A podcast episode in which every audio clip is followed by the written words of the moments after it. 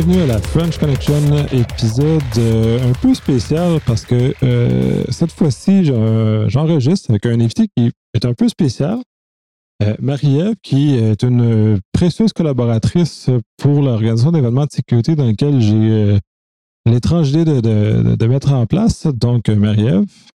Bonjour tout le monde. Première expérience de podcast pour moi. On verra bien qu'est-ce que ça va donner. Ça risque, ça de faire intéressant. De toute façon, ça ne ment pas, ça ne va pas bien faire un podcast.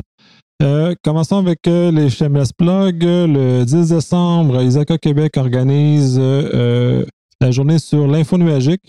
journée, dans le fond, qui tombe à point puisque l'appareil gouvernemental québécois s'oriente énormément vers l'info nuagique. Donc, c'est très important que les gens s'informent, mais s'informent surtout sur l'élément de sécurité associé à l'info nuagique puisque c'est la principal problème associé avec euh, cet élément-là, puisque ça change complètement le paradigme de sécurité face à des infrastructures qui sont euh, on-prem ou euh, sur site à ce moment-là.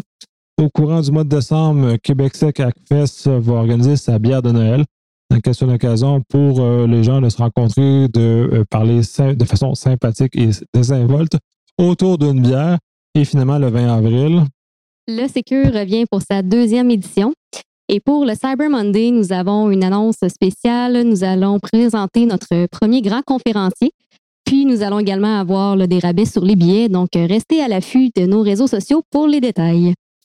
Super. Et euh, commençons avec les vraies nouvelles. Et euh, dépasser les HLMS blogs. La première, c'est euh, la police de New York a dû tout fermer son réseau euh, de Live Scan, qui est essentiellement le réseau qui euh, contient les empreintes digitales, puisque un sous-contracteur est arrivé pour installer un bidule dans leur réseau.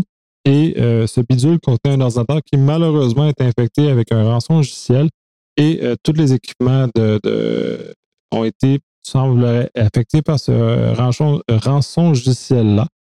Et euh, par mesure préventive, la police de New York a décidé de tout fermer son, euh, réseau pour justement limiter les, euh, problèmes associés à ce genre de virus-là.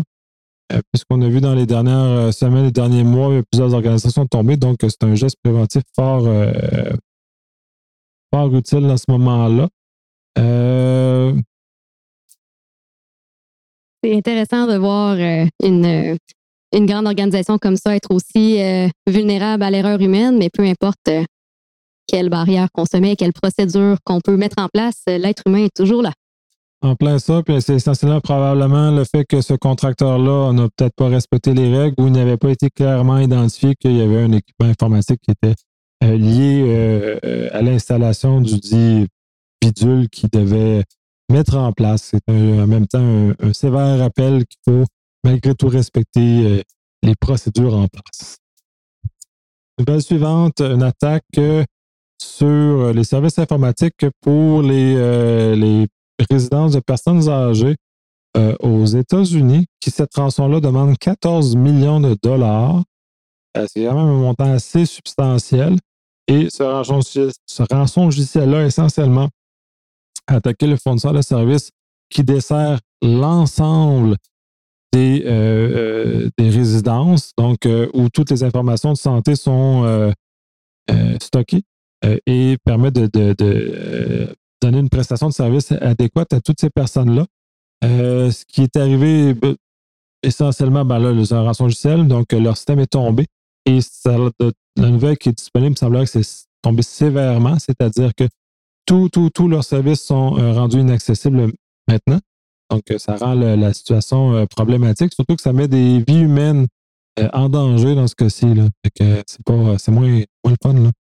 C'est, impressionnant à voir. D'un point de vue extérieur, on est habitué de voir le chantage, des rançons, ce qui est monétaire, mais quand que là, on se rend compte que c'est des gens qui peuvent attendre après leur prescription, des médicaments qui sont de survie pour eux, que là, les, les vies humaines peuvent être en jeu, ça devient, ça devient un peu troublant. C'est effectivement très troublant. Puis c'est justement parce que là, on a des vies, des vraies vies humaines. Pas juste des, euh, des, personnes dans des bureaux qui sont euh, froissées par ce qui se passe, mais vraiment des gens que leur médication est en jeu parce qu'ils ne peuvent peut-être pas la recevoir dans les délais nécessaires à, leur santé, euh, les soins qui sont associés avec les, leurs besoins spécifiques. Donc, c'est un peu, un peu moche. Et de ce qu'on peut en déduire de, l'attaque en question, parce qu'elle est vraiment virulente, qu'elle a vraiment tout, tout, vraiment tout mis à terre. Euh, je pense qu'ils s'attendaient à ce que, comme c'est une compagnie qui, euh, justement, qui a des vies humaines associées, euh, se soit obligé de se sent obligé de devoir payer ce genre de rançon-là, ce qui est, est doublement plus moche. Quand il y a des vies humaines qui sont à l'autre bout du fil, puis c'est qu'un peu les, malveillants sont de moins en moins regardants pour aller chercher de l'argent, de l'argent où ils peuvent. C'est moche. Effectivement. C'est moche. De voir ce genre de choses-là. Puis pour embarquer peut-être un peu plus technique, ben là, c'est tout euh, ce qui a été touché, c'est toute la, la, variante actuelle les motettes, Tricot, Ryuk qui sont rentrés dans leurs infrastructures. Ce qui est intéressant pour avoir un peu côtoyé ce trio infernal-là. Euh, d'habitude, c'est non dirigé ce qu'ils mettent. Donc, justement, la, la, rançon est, mettons, peut-être pas aléatoire, mais d'un niveau plus raisonnable. Puis là, ils ont l'air d'être vraiment avoir été ciblés en plus. Donc, ça vient changer un peu la dynamique dans laquelle on, vit, où maintenant on a des malveillants qui ne sont pas juste euh, ramasser la, cible la plus facile, mais vont vraiment aller jusqu'à euh, cibler des cibles avec un potentiel d'argent qui est pas plus intéressant. Euh, plus intéressant, là, c'est moche parce que là, c'est des personnes qui sont en jeu, mais on en avait parlé avec Damien sur euh, les réseaux des dentistes aux États-Unis qui ont de l'argent et on n'est pas nécessairement dans une situation euh, qui met des vies, en, des vies humaines en jeu et euh, il était spécifiquement ciblé parce que les malveillants savaient que ces gens-là étaient plus propices à payer rapidement et sans, sans embûche versus à d'autres types de, de, de cibles à ça. Oui, oui, Marie-Ève. J'acquiesce. Et euh, passant à la nouvelle suivante, euh, là, les, euh, les autorités ou la police auraient arrêté euh, des, les, les, membres du groupe qui ont été qui ont ciblé le président de Twitter dans une attaque dans laquelle il aurait utilisé du SIM swapping pour réussir à envoyer des tweets en son nom. Donc, euh, euh, ce groupe-là a été arrêté, ce qui est quand même une bonne chose. Puis je pense que marie est. Bien d'accord. Effectivement, on ne laisse pas courir des gens comme ça si on peut euh, les arrêter et les traduire en justice. Effectivement, puis ça envoie un message de dissuasion aux gens qui aimeraient le faire dans des actes comme ça parce que c'est sont attrapés maintenant. On n'est plus dans le Far West. Je pense que les gens n'ont pas encore tout à fait compris que on n'est plus au début, des années 2000 où euh, on pouvait euh, pouvoir espérer s'en sortir facilement et ne pas se faire attraper par la justice, ce qui est beaucoup moins le cas maintenant, même quand on a vu comme le, la personne de Silk Road qui s'est fait attraper ou d'autres grands euh, malfaiteurs, cyber malfaiteurs, cyber malfaiteurs qui ont été interceptés. Donc, c'est plus aussi facile maintenant. Les, forces de police sont correctement outillées, outillées c'est une excellente chose. Puis ça, ça avoir un message très clair de ce côté-là. Et en même temps, cette, euh, cette, euh, cette attaque-là a amené Twitter à revoir un certain nombre de processus de sécurité, dont l'abandon du SMS comme deuxième facteur d'authentification, ce qui est une très bonne chose, et même de pouvoir permettre de retirer le numéro de téléphone de notre compte Twitter. C'est aussi une excellente chose. Personnellement, je l'ai déjà fait. Puis euh, j'ai bien été éduquée par mes euh, collègues euh, du Secure, donc j'utilise l'application à deux facteurs pour me, connecter sur mes différents appareils en toute bonne personne éveillée. Oui, et je pense que tu avais été il y a déjà longtemps quand même été attaqué par un de tes comptes de, médias sociaux qui avait été un peu mal utilisé. Ça fait longtemps, c'était au début de, de mon université quand j'étais jeune et fringante. ben oui, j'avais été euh, hacké sur mon compte Facebook. Là. Il y a quelqu'un qui avait pris euh, contrôle puis avait fait une publication comme. Je pense qu'il avait juste dit bravo, tu t'es fait hacker. Là, je pense que j'ai été chanceuse. C'était peut-être juste un, joker ou un clown. Là. j'ai été chanceuse. Ils m'ont juste dit Hey yo, fais attention. Puis après ça, ben, j'ai essayé de renforcer euh, la sécurité de mes mots de passe et de tous mes autres trucs en ligne en même temps. Ce qui est une très bonne chose, puis c'est un sévère rappel pour tout le monde qu'on devrait avoir des mots de passe robustes partout. Et avoir une authentification de facteurs qui est quand même d'une très bonne qualité. Euh, le SMS n'étant plus considéré comme étant un, élément de bonne sécurité. Et euh, c'est cela.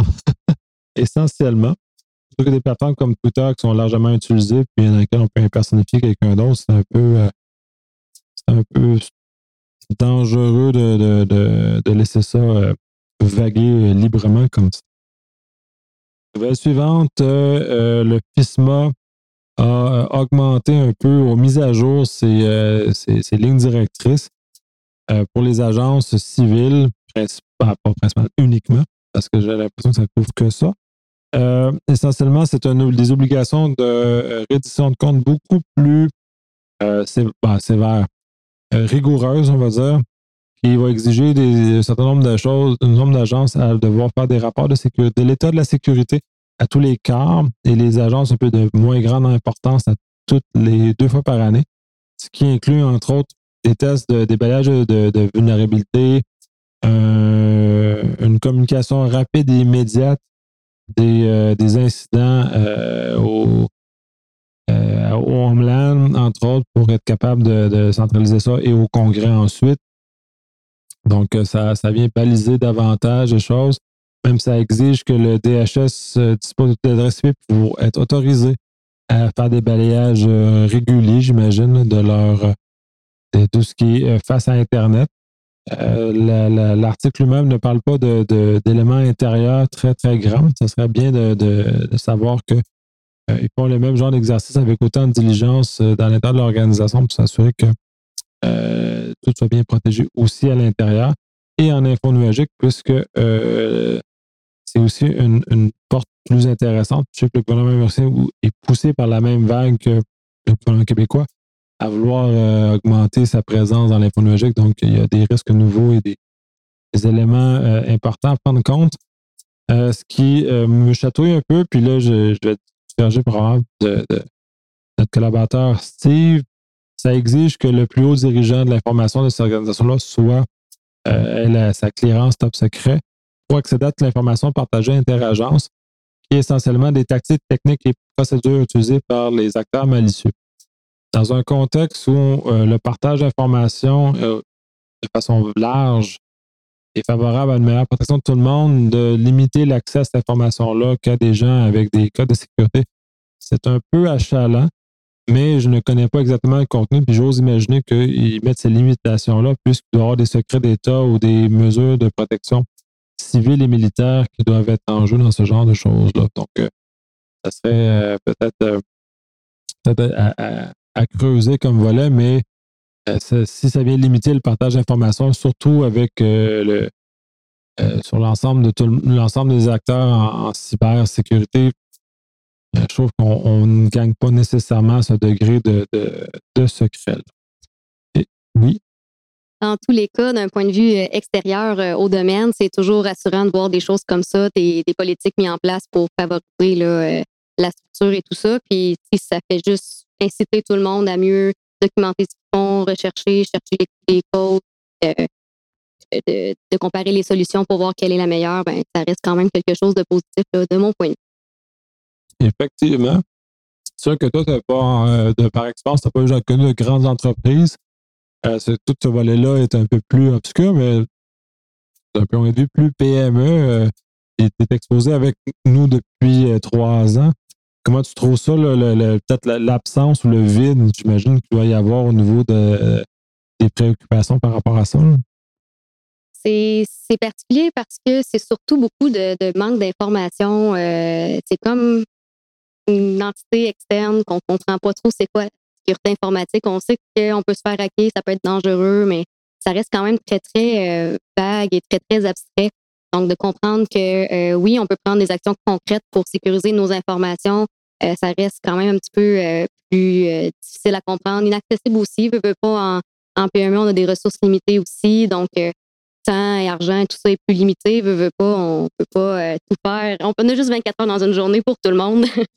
donc ça aussi, ça reste quand même un enjeu. Par contre, ça se parle plus. Je sens qu'il y en a un petit peu plus de, sensibilisation. Par contre, on pourrait toujours être mieux c'est sûr qu'on peut toujours être mieux. Je même la grande entreprise, on pourrait déjà être beaucoup mieux, mais euh, c'est intéressant d'avoir ce point de vue-là, puisque dans à certains égards, euh, les PME, on doit peut-être voir ça un peu comme monsieur et madame tout le monde au niveau de la cybersécurité qui ont à peu près le même niveau, le même nombre de temps, le même peut-être ultimement le même nombre d'intérêts à, à, se préoccuper de ça. Fait que c'est peut-être euh, peut-être cibler les euh, la sensibilisation comme sont ciblés euh, monsieur et madame tout le monde essentiellement. En tout cas, de ton expérience de ça, fait du sens ce que je dis? Oui, oui, oui, totalement. à collaborer avec, avec vous autres depuis, pour le Secure depuis deux ans, j'ai déjà développé des, des réflexes ou des yeux plus. Mon œil est beaucoup plus ouvert qu'il l'était. Donc là, je vois beaucoup plus les, les,